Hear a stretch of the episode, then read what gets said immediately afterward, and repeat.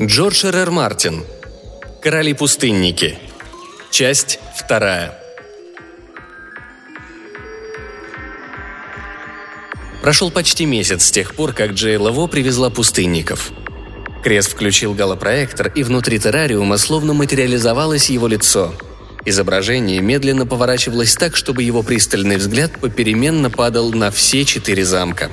Крес решил, что оно довольно похоже – его лукавая усмешка, его большой рот и полные щеки. Блестят голубые глаза, пепельные волосы тщательно уложены в модную прическу, брови утонченно изогнуты. Довольно скоро пустынники принялись за работу. Крес щедро кормил их, пока его образ сиял на небосводе. Войны временно прекратились. Вся деятельность мобилей посвящалась теперь божеству. На стенах замков стало проявляться его лицо – Сначала все четыре рельефа повторяли друг друга, но по мере продолжения работ Крес, изучая изображение, начал находить неуловимые различия в технике и исполнении. Красные достигли наивысшего искусства в использовании крошечных кусочков сланца для передачи цвета его волос. Кумир белых казался Кресу молодым и озорным, тогда как лицо, созданное черными, в сущности оно было такое же линия в линию, поражало мудростью и доброжелательностью – Рыжие пустынники, как обычно, были последними и проявили немного таланта. Войны не прошли для них бесследно, и их замок выглядел печально по сравнению с другими. Вырезанный ими рельеф был грубым и карикатурным, и они, похоже, собирались таким его и оставить. Кресса это уязвило, но что он мог поделать? Когда все пустынники завершили портреты Кресса, он выключил проектор и решил, что настало время провести вечеринку. Его друзья будут поражены и восхищены, он даже может устроить им спектакль с военными действиями. Мурлыча себе под нос, довольный, он составил список приглашенных. Вечеринка имела головокружительный успех. Крес пригласил 30 человек. Несколько близких друзей, разделявших его увлечения, дюжину бывших любовниц и группу соперников и конкурентов, которые не могли пренебречь его приглашением. Он знал и даже рассчитывал, что некоторых из приглашенных смутят и оскорбят его короли-пустынники – Обыкновенно Крес считал свои приемы неудачными, если хотя бы один гость не уходил глубоко обиженным. По внезапному порыву он добавил в список имя Джейл Эво. «Если желаете, возьмите с собой Шейда», — добавил он, когда диктовал приглашение. Ее согласие приятно удивило его. «Шейд, увы, не сможет приехать. Он не подходит для светской жизни. Что до меня, я буду рада взглянуть, как поживают ваши пустынники», Крес заказал роскошные блюда, и когда разговоры стихли, а большинство гостей покончили с вином и сигарами, он всех шокировал, собственноручно собрав объедки в большую миску. «Пойдемте со мной», – произнес он. «Я хочу представить вам своих новых питомцев». С миской в руках Крес проследовал в гостиную. Короли-пустынники оправдали все тайные надежды.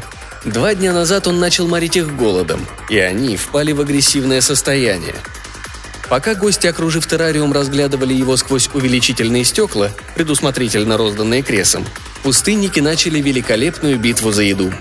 Когда бой окончился, Крес насчитал почти шесть десятков дохлых мобилей.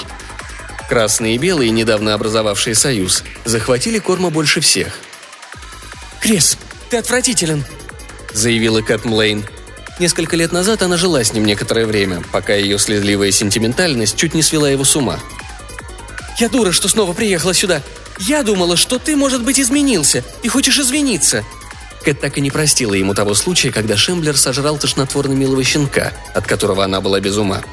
«Никогда больше не приглашай меня, Саймон!» И она под общий смех выскочила в сопровождении своего нынешнего любовника. У остальных гостей возникла куча вопросов.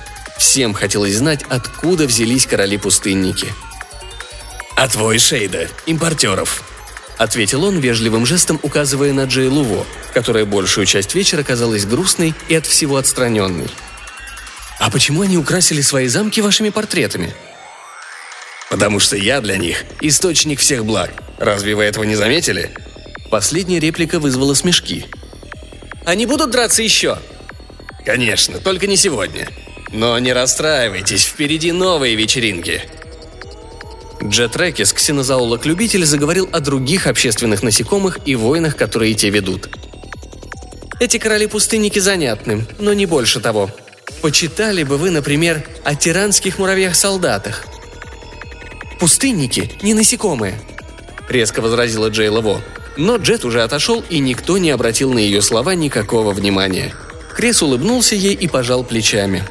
Малейда Блейн предложила делать ставки, когда они в следующий раз соберутся наблюдать за войной. И все одобрили эту идею. Последовала оживленная дискуссия о правилах и шансах сторон. Наконец, гости стали расходиться. Джейла Во уезжала последней. «Ну вот», — сказал ей Крес, — «мои пустынники имеют успех». «Они хорошо выглядят», — ответил его. «Выросли больше моих». «Да», — сказал Крес, — «кроме рыжих». «Я заметила. Их как будто маловато, да и замок у них какой-то убогий». «Ну, кто-то ведь всегда должен проигрывать», — заметил Крес. «Рыжие появились на свет и закончили строительство последними. Из-за этого и страдают». «Простите», — спросил его. «Могу я узнать, достаточно ли вы кормите ваших пустынников?» Крес пожал плечами. «Бывает, сидят на диете. Это придает им свирепости». «Нет никакой необходимости морить их голодом», — хмуро произнесла Во.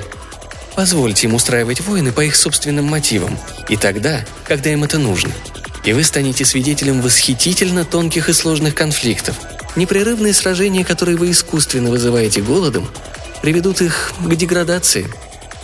Крес с интересом посмотрел на ее сдвинутые брови. «Вы в моем доме, Во, и здесь только мне судить о том, что является деградацией. Я кормил пустынников, следуя вашим советам, а они не дрались. Вам нужно было проявить терпение». «Нет», — возразил Крес. «Я их хозяин, их бог в конце концов. Почему я должен ждать, когда у них появятся мотивы? Они воевали недостаточно часто, чтобы угодить мне. Я исправил это положение». «Понимаю», — сказал его. «Я обсужу этот вопрос с Шейдом». «Это не касается ни вас, ни его», — грубо ответил Крес. «Тогда мне остается лишь пожелать вам спокойной ночи», — сказал его, покоряясь действительности. Но, набрасывая перед уходом пальто, она задержала на Кресе неодобрительный взгляд и все-таки предостерегла его. «Следите за вашими лицами, Саймон Крес», и повторила. «Наблюдайте за вашими лицами». Недоумевая, Крес вернулся к террариуму и уставился на замок. Его лица были все там же и все те же. Вот только... Крес выхватил свои бинокуляры и нацепил их – он изучал эти лица в течение долгих минут. В них появилось что-то такое трудноуловимое.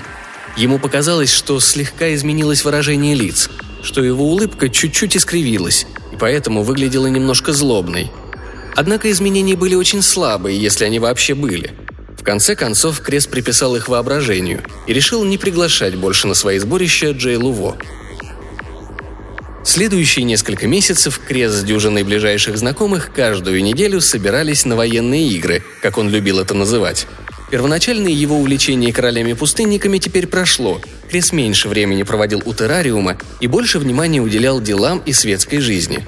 Но он все еще получал удовольствие, приглашая некоторых друзей посмотреть на войну или сразу на две, Своих гладиаторов он содержал жестко, постоянно на грани голода, что имело особенно тяжелые последствия для рыжих пустынников, число которых столь зримо сократилось, что Крест забеспокоился, не умерла ли их матка. Остальные выглядели вполне нормально. Иногда ночью, когда не удавалось заснуть, Крест приходил в гостиную с бутылкой вина. Единственным освещением была красноватая мгла миниатюрной пустыни – Обычно там где-нибудь шло сражение, а если нет, он всегда мог легко его вызвать, бросив на песок маленький кусочек съестного. Компаньоны Креса по предложению Малейды Блейн заключали пари.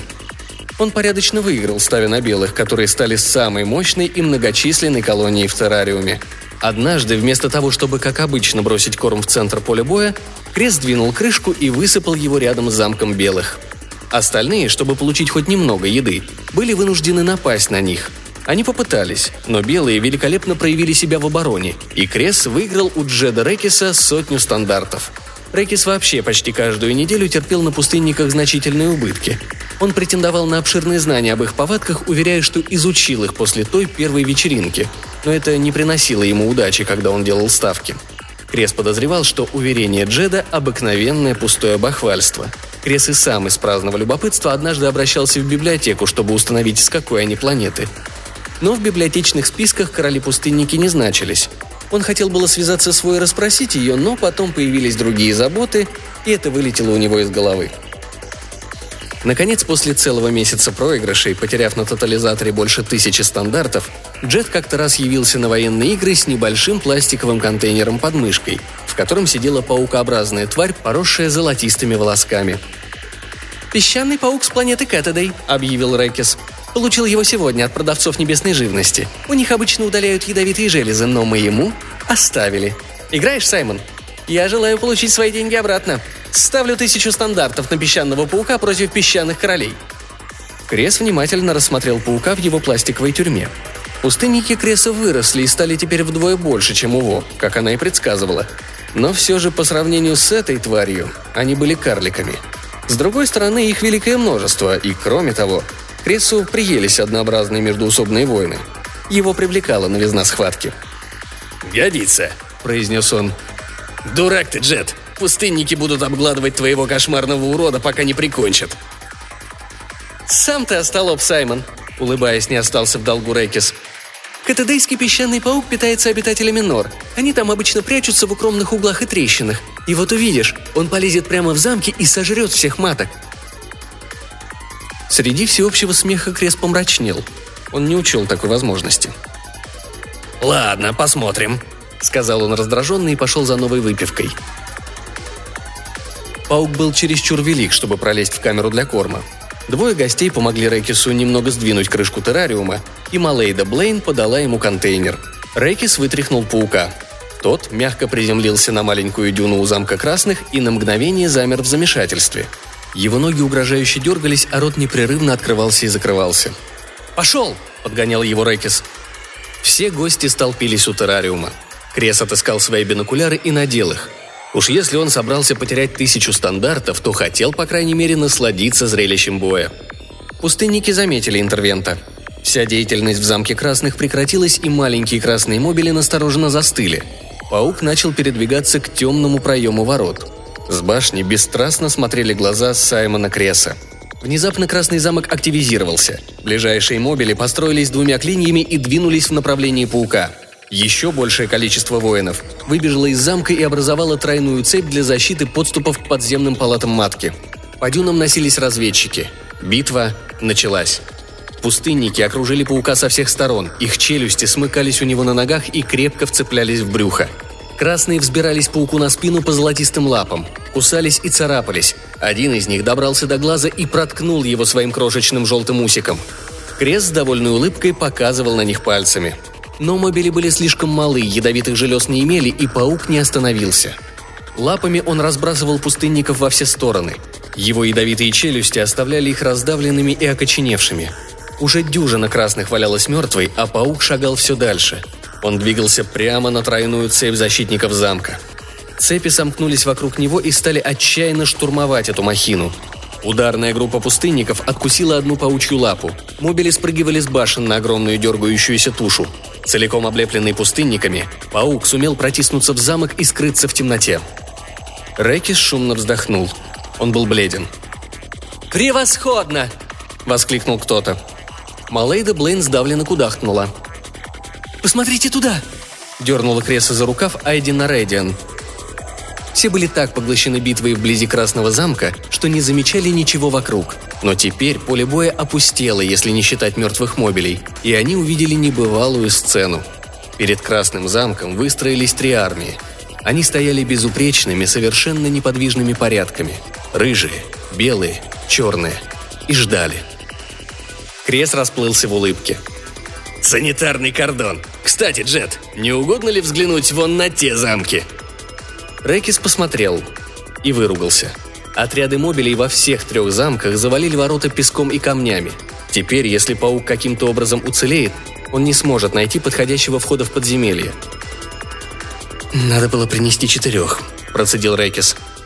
«Но я все равно выиграю. Мой паук сейчас там, внизу, пожирает твою проклятую матку». Крест не ответил. Он ждал. В темноте возникла какая-то суета. Вдруг из ворот высыпали сразу все красные мобили – они заняли свои места и принялись устранять причиненные пауком повреждения. Три армии повернулись и отправились к своим укреплениям. «Я думаю, Джет», — сказал Крес, — Ты слегка напутал, кто кого пожирает. На следующей неделе Рекис принес четырех изящных серебристых змеек. Пустынники расправились с ними быстро и без особых хлопот. Затем он попытал счастье с большой черной птицей. Птица съела больше 30 белых мобилей, практически разрушила их замок. Но вскоре ее крылья устали, а пустынники атаковали ее куда бы она ни села. Потом последовал целый чемодан каких-то бронированных насекомых, внешне мало отличавшихся от самих королей-пустынников, но безнадежно тупых. Объединенные силы рыжих и черных разбили их войско и беспощадно истребили всех до единого. Расплачивался Рэки с Кресом уже расписками – Приблизительно в это время Крес вновь повстречал Кэт Млейн, обедая однажды вечером в Эсгарде в своем любимом ресторане. Он остановился на минутку у ее столика, рассказал о военных играх и пригласил присоединиться. Она гневно вспыхнула, но потом овладела собой и произнесла ледяным тоном. «Должен же кто-нибудь остановить тебя, Саймон. Видно, придется это сделать мне». Крес пожал плечами, занялся едой и забыл о ее угрозе. Но через неделю его посетила маленькая полная женщина и предъявила полицейский браслет. «Крес, к нам поступила жалоба, что вы содержите опасных насекомых». «Не насекомых», — ответил он взбешенный. «Пойдемте, я покажу их». Увидев песчаных королей, она с сомнением покачала головой. «Никогда не следует так поступать. Что вы вообще знаете об этих существах? Разве вам известно, с какой они планеты? Прошли они через департамент экологии? Есть на них лицензия?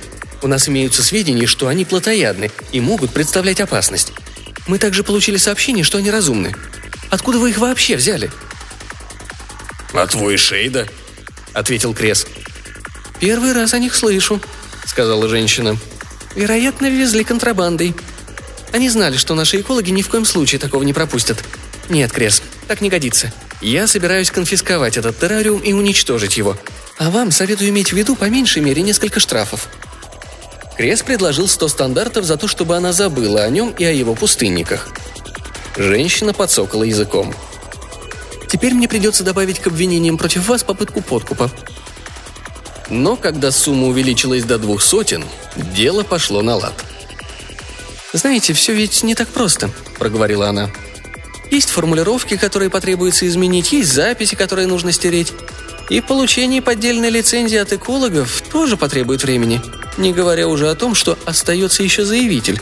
Что, если она позвонит снова? «Направьте ее ко мне», — предложил Крес. «Направьте ее ко мне».